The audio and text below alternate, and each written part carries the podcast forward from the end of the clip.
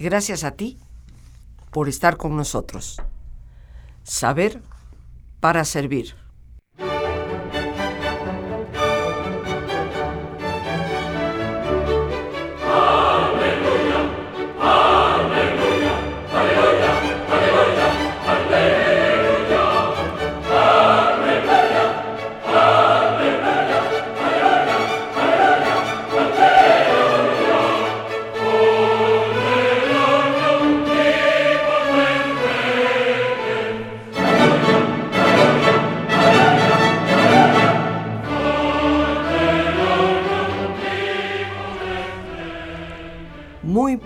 Felices Pascuas de Resurrección a todos ustedes, mis queridos amigos que tan amablemente me acompañan en este día que es ya lunes de Pascua.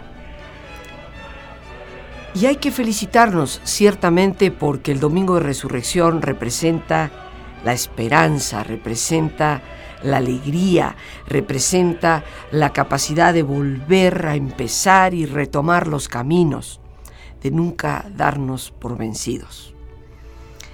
Y en este día quisiera compartir contigo pues parte de esa antigua filosofía que sigue siendo presente y que nos sigue invitando a encontrar alternativas para ser felices.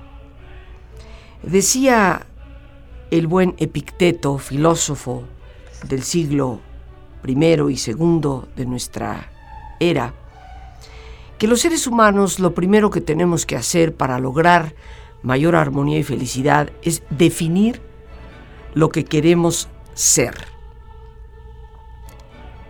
Y solo entonces hacer lo que tenemos que hacer. Hoy vivimos una vida que parece ir al revés. Estamos tan precipitadamente haciendo cosas de manera tan constante que nunca nos detenemos a pensar si todo eso que hacemos nos está llevando en realidad a un objetivo, a una meta que nos va a dar plenitud y satisfacción. Y así nos encontramos con que en muchas ocasiones hemos no caminado, sino corrido desesperadamente para llegar a un lugar al que no deseábamos ciertamente llegar pero que era el resultado, sin lugar a dudas, del camino que hemos transcurrido. Por eso hay que detenernos y reflexionar qué es lo que en realidad queremos ser como personas. Porque eso es lo que va a definirnos en nuestro quehacer cotidiano. Y en el camino que tú y yo vivimos, con el ritmo de esta época, hay que hacer ese alto frecuente en el camino y cuestionar. ¿Lo que estoy haciendo me va a llevar a lo que deseo ser como persona? Así como nuestra sociedad considera que los logros profesionales, la riqueza, el poder y la fama son deseables y admirables, este antiguo filósofo considera estas cosas como incidentales, en el fondo irrelevantes para la verdadera felicidad. Lo que más importa, queridos amigos, es la clase de persona en la que nos estamos convirtiendo, la clase de vida que estamos viviendo.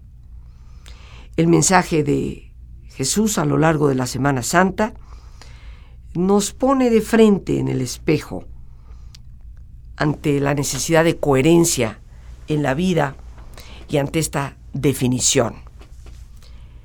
En este día que como ya te habrás dado cuenta, me he tomado la libertad para autoinvitarme, estaremos conversando sobre algunas de las cosas que nos ayudan en adquirir una mejor calidad de vida, que nos llevan ciertamente a reconocer caminos y alternativas que nos evitarían muchísimos problemas y nos darían una mayor libertad para poder ser más plenos, para poder ser mucho más felices. Dios nos invita a esa felicidad, aunque tristemente como en ocasiones lo hemos mencionado en este programa, muchos se han empeñado en decirnos que la felicidad no es posible, al vivir en esos valores y en esas virtudes de las cuales hablábamos durante la Semana Mayor, y muy particularmente en la fe, la esperanza y el amor, por supuesto que la felicidad es posible. Estoy segura que no solo Jesús, Cristo, sino todos sus seguidores, a lo largo de los siglos, han sido plenamente felices, a pesar de las adversidades, a pesar del dolor que se encuentra en el camino. Tú y yo en este siglo XXI nos seguiremos encontrando con contratiempos, nos seguiremos encontrando con situaciones eh, de vida que tal vez no eran las que esperábamos, pero habría que retomar el camino y por eso hemos querido iniciar con ese mensaje de definir qué es lo que quiero ser como persona para de ahí emprender un camino del quehacer cotidiano. ¿De qué manera tú y yo podemos ir manejando ese estrés del cual también hablábamos antes de la Semana Santa? Bueno, creo que el primer paso es aprender a reconocer lo que sí podemos controlar y lo que no podemos controlar. Y como diría el buen filósofo de la antigüedad, hay que recordarnos casi de manera constante, porque parece que lo olvidamos con frecuencia, que dentro de nuestro control están nuestras opiniones, nuestros deseos, y también están todas aquellas cosas que nos causan aversión. Eso está dentro de nuestro control. Porque yo decido, mis queridos amigos, qué es lo que me resulta aversivo y qué es lo que no me resulta aversivo. Estas áreas de nuestra opinión, de nuestras aspiraciones, de nuestros deseos y de todo aquello que rechazamos, ciertamente están sujetas a nuestra propia influencia. Siempre podemos elegir el contenido y, por así decirlo, el carácter de nuestra vida interior. Eso está bajo nuestro control. Pero tratar de controlar o cambiar aquello que no podemos se convierte en un verdadero tormento que nos causa un estrés implacable. Dentro de nuestro control está la aversión que sentimos por ciertas cosas, situaciones o personas. Siempre podemos elegir el contenido, el carácter de nuestra vida interior. Pero también recordemos que gran parte del estrés que padecemos, gran parte de la inquietud en que vivimos, se debe fundamentalmente a este intento casi constante de controlar o cambiar aquello que está fuera de nuestras manos, fuera de nuestra capacidad, y esto nos provoca un tormento casi constante. Decía el buen filósofo en la antigüedad que hemos de procurar recordar que estar pensando que nosotros tenemos la sartén por el mango, los pelos en la mano, como se suele decir, de las cosas que están fuera de nuestro campo de acción directo y personal, o ese intento que a veces tú y yo hacemos de controlar la vida de otros, de manejar inclusive la vida de otras personas como si fuera la nuestra, esto hace que terminemos en la frustración en la ansiedad. Y en muchas ocasiones achacando a los demás nuestra infelicidad. Ciertamente que ninguno de nosotros queremos reconocer de forma abierta ante otras personas que estamos tratando de controlar la vida de la gente. Pero en el fondo muchas veces eso es lo que tú y yo tratamos de hacer. Queremos que nuestro marido cambie, la esposa cambie, el jefe cambie. Queremos que todo cambie de acuerdo a lo que nosotros consideramos debe ser. Y nos frustramos cuando esos cambios no se dan. Entramos en terrible ansiedad cuando vemos que las cosas no marchan por el camino que nosotros habíamos determinado tenían que marchar. Pero la realidad, queridos amigos, es que la vida de los demás no está bajo nuestro control. Y podríamos eliminar muchísimos problemas si asumiéramos esa realidad por lo que es. Esto obviamente nos confronta con la realidad cotidiana que tenemos que vivir de ver las cosas como son. Dice el filósofo, abre tus ojos, aprende a ver las cosas por lo que realmente son y por lo tanto, líbrate a ti mismo de todo ese dolor, de los apegos falsos y de toda esa frustración que puede ser fácilmente evitable. Abrir los ojos. Y es que en realidad, queridos amigos, la mayoría de nosotros vamos por la vida más que despiertos, dormidos, más que con los ojos abiertos, bastante cerrados. Epicteto nos plantea esta situación de una manera muy directa y muy confrontativa, cuando nos dice, recuerda, por ejemplo, cuando abraces a tus hijos o a tu esposo o a tu esposa, que estás abrazando a un ser mortal y que por lo tanto van a morir. Si recordaras eso periódicamente, reconociendo que la vida no está bajo tu control, vivirías con más tranquilidad, sufrirías bastante menos. Cuando algo sucede, lo único que está en nuestro poder, queridos amigos, es la actitud que asumimos frente a lo que sucede. Podemos aceptar y procurar trabajar con la realidad que sí tenemos para mejorarla? ¿O podemos caer en el resentimiento, la queja, la pesadumbre, las reclamaciones, que no solamente le hacemos a los demás, inclusive se las hacemos a Dios? Absurdo, porque Dios es por encima de todo un Dios misericordioso, un Dios de alianzas y de fidelidad firme. Pero nosotros, ciertamente, que caemos en el reclamo casi de manera inmediata cuando algo no va de acuerdo a lo que nosotros hubiéramos querido. Y sí, soy de las personas que cree que tenemos que asumir la responsabilidad de mejorar nuestra calidad de vida y podemos hacerlo usando nuestra mente de una forma inteligente. Pero a pesar de que asumo esa responsabilidad y la promuevo, sabemos que hay cosas que inesperadamente van a suceder contrario a lo que hubiéramos esperado. Y ahí nuestra actitud cuenta y cuenta muchísimo.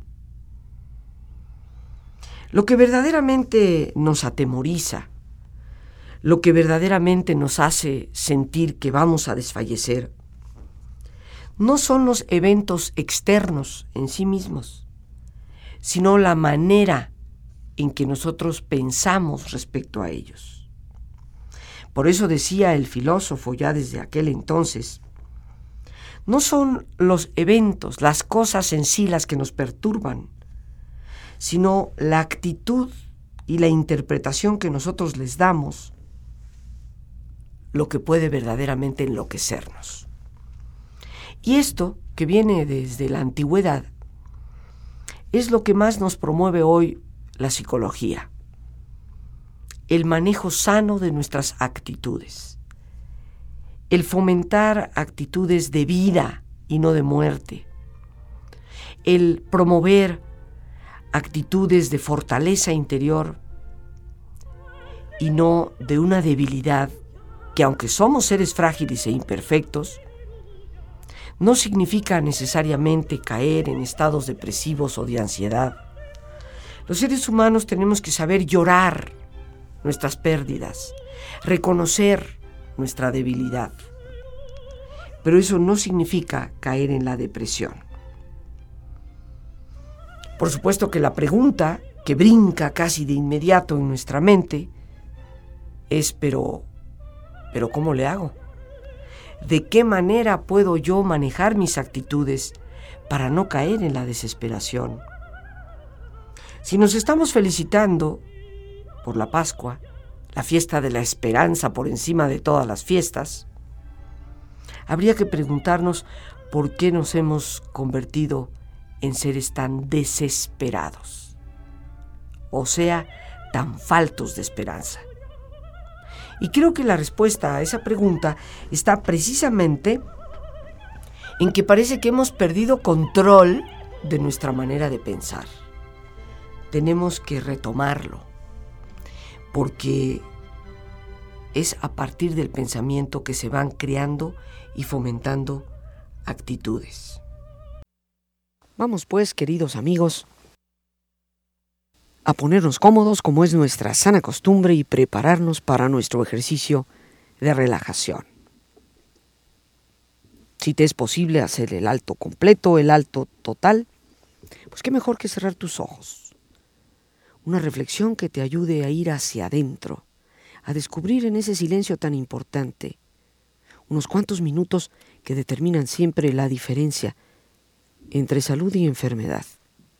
En muchas ocasiones, entre el éxito o el fracaso. Así que en una posición cómoda y con tus ojos cerrados, respira profundamente varias veces. Siente el entrar y el salir del aire en tu cuerpo.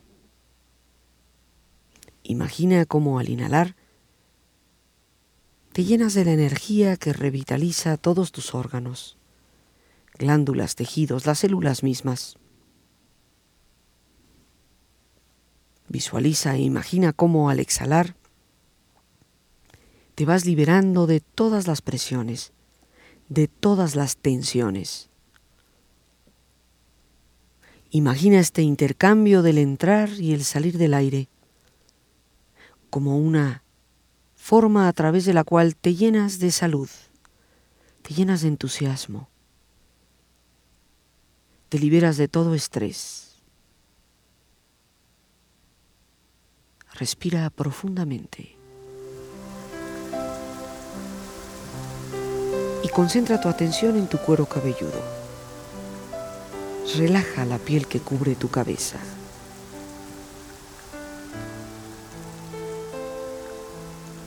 Relaja tu frente.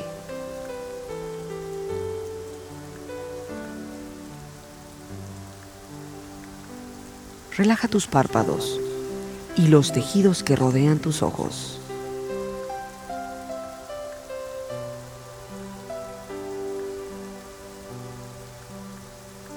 Relaja tus mejillas, la piel que cubre tu cara.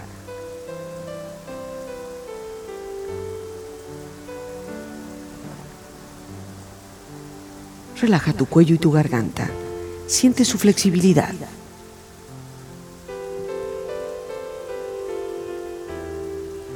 Relaja tus hombros, brazos y manos.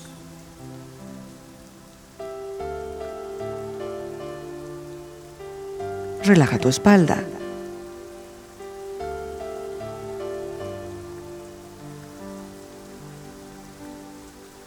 Relaja tu pecho, exterior e interiormente.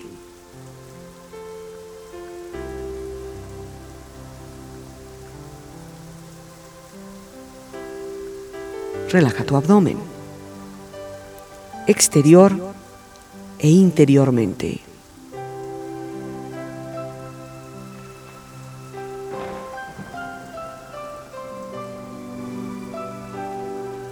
Relaja tus muslos.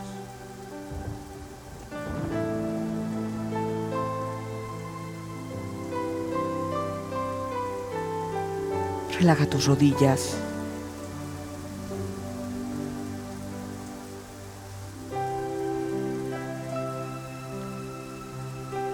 relaja tus pantorrillas.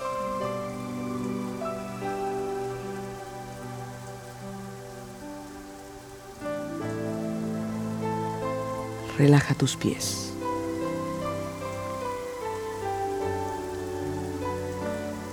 Y con esta agradable sensación de relajamiento en tu cuerpo, proyecta ahora en tu mente la imagen de un lugar agradable, lleno de paz, de serenidad, lleno de belleza. Imagina los colores, los sonidos, los aromas, la temperatura. Siente estar ahí. Disfrútalo.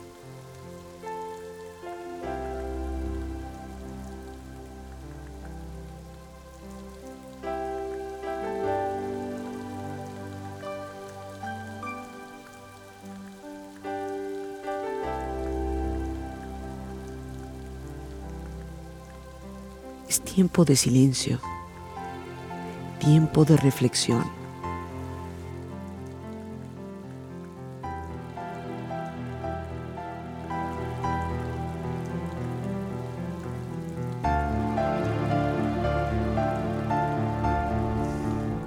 Bien nos decía el filósofo Epicteto. Todos los seres humanos buscamos y deseamos una vida feliz. Pero muchos de nosotros confundimos los medios para poder lograrlo. Por ejemplo, pensamos que es la riqueza, la fama, más que la vida misma lo que debe ser feliz. Este enfoque equivocado en los medios que pueden proveernos una buena vida hace que las personas se alejen cada vez más de una vida auténticamente feliz. Las cosas que verdaderamente valen la pena son las actividades que promueven nuestras propias virtudes. Y esas son las que nos darán felicidad no los medios externos que parecen producir aparente bienestar, sino lo que está pasando adentro de nosotros mismos.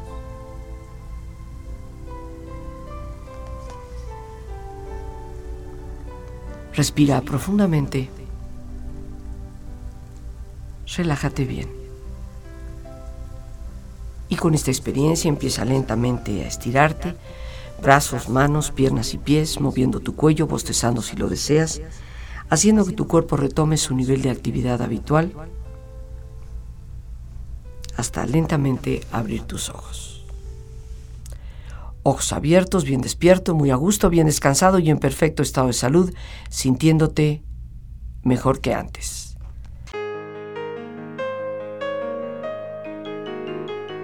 Amigos y amigas, hoy les invito a una maravillosa oportunidad con un taller que me parece implica las cosas más importantes para nuestra calidad de vida, el sentido, la misión y el propósito. Ante el vacío que hoy enfrentamos, ante los problemas que cada vez parecen ser más grandes y más frecuentes, este taller nos brindará herramientas para siempre vislumbrar el camino y poder andarlo con certeza, con seguridad, con decisión y con metas y logros que se alcancen. El día 24 y 25 de este mes de abril tendré el enorme gusto de compartir con ustedes este tema. Para informes pueden llamar al 55 37 32 91 04. Ahí a través de atención telefónica, WhatsApp, Telegram o Signal, con gusto te atenderemos. Muchos de nosotros nos preguntamos, ¿cuál será mi propia misión? Obtén, aprende, reconoce los medios a través de los cuales puedes descubrir lo que tu misión es y por lo tanto encontrar sentido y propósito. 55 37 32 91 04. Te estaré esperando 24-25 de abril de 7 a 9 de la noche.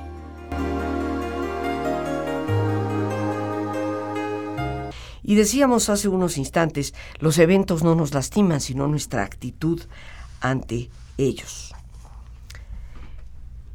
Las cosas en sí mismas, queridos amigos, no son las que nos provocan tanto dolor, no son los eventos los que nos lastiman, nos causan daño.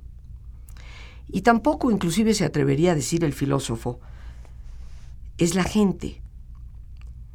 Lo que de verdad nos lastima es cómo nosotros contemplamos esas cosas, nuestras actitudes, nuestra manera de reaccionar ante los eventos es la que nos puede causar graves problemas. Inclusive la muerte misma, apuntaría Epicteto, no es lo que más dolor o sufrimiento nos puede causar es la idea que tenemos de la muerte. Por ejemplo, la idea de que morir es algo terrible. Eso nos causa terror. Hay tantas formas de pensar respecto a la muerte. Por eso, queridos amigos, para poder vivir una vida mucho más plena, tenemos que detenernos y cuestionar muchas de las ideas que nosotros estamos creando en nuestra propia cabecita. Las ideas que tenemos de la muerte, las ideas que tenemos respecto a casi todo. Son esas ideas, esas creencias auténticas, verdaderas, y hemos de saber distinguir entre lo que son creencias filosóficas o religiosas que cada uno de nosotros las tiene de forma distinta, y las creencias cotidianas. Creo yo, por ejemplo, que cualquier extraño que se me acerca en la calle me quiere asaltar. Esa es una creencia. Habría que cuestionarla. Creo yo que las personas de cierta raza ya en automático son perezosas y flojas, vagos profesionales que no dan golpe. Es obvio que cada vez que yo tenga que enfrentarme o relacionarme con una persona de esa raza, pues voy a tener conflictos. Por lo tanto, esas son las creencias que debemos cuestionar. Creo que todas las personas que tienen una opinión diferente a la mía siempre están equivocadas y yo soy la poseedora absoluta de la verdad. Es obvio, queridos amigos, que constantemente voy a tener enfrentamientos, disgustos, pleitos, que me van a ir amargando la vida. Hay que detenernos y cuestionar muchas de esas ideas y creencias. Existen tantas maneras de creer y de pensar respecto a las cosas. Por eso hay que detenernos, queridos amigos, y preguntarnos, esta actitud que yo tengo, esta creencia que yo tengo, es correcta en realidad. Hay que atrevernos a ser honestos. También es muy importante detenernos y reflexionar. Estas creencias que yo tengo me hacen un bien, me procuran bienestar. Inclusive ahí habría que cuestionar, porque algunos tenemos hasta creencias sobre Dios que no nos hacen ningún bien. Hay personas que siguen creyendo que Dios es el que nos fastidia, el que nos manda el dolor, la calamidad y todo aquello que la mayoría de nosotros no queremos en la vida. ¿Será realmente esa creencia cierta? Cuando por otra parte hablamos de un Dios que nos ayuda, que es misericordioso, que nos acompaña, que nos reciben sus brazos y nos sostiene en los momentos de dolor. Por eso el filósofo tiene mucha razón, y tú y yo debemos aprender a cuestionar muchas de esas creencias cotidianas que tenemos sobre situaciones, sobre la gente, sobre circunstancias a nuestro alrededor nos hacen de verdad bien? ¿Nos procuran bienestar? No podemos muchas veces, queridos amigos, y hay que tener la humildad suficiente para reconocerlo, elegir nuestras circunstancias externas, pero siempre podemos elegir cómo respondemos a esas circunstancias. Y la forma en que tú y yo respondemos a las circunstancias y a los eventos va de la mano con nuestra manera de pensar. ¿Qué pienso respecto a esas personas? ¿Qué pienso respecto a este tipo de eventos? ¿Qué pienso respecto a este tipo de ideas? Todo lo que yo pienso respecto a ello es lo que me va a hacer reaccionar de una forma o de otra. Si realmente queremos ser personas de calidad, tenemos que hacer cosas que nos lleven a adquirir esa calidad. Pero para ello, queridos amigos, hay que detenernos y cuestionar qué está pasando adentro de nosotros mismos. La gente de mente pequeñita generalmente le reprocha a otros por sus situaciones desagradables. Se dice que la gente promedio, ya la que no tiene mentalidad tan chiquitita, se reprocha a sí misma. Pero aquellos que están dedicando su pensamiento para adquirir sabiduría, comprenden que ese impulso de culpar a otros es absolutamente tonto. No se logra nada culpando a los demás. No se logra nada culpándonos a nosotros mismos. Lo que debemos hacer es actuar de una manera diferente. Definitivamente canalizarnos más constructivamente.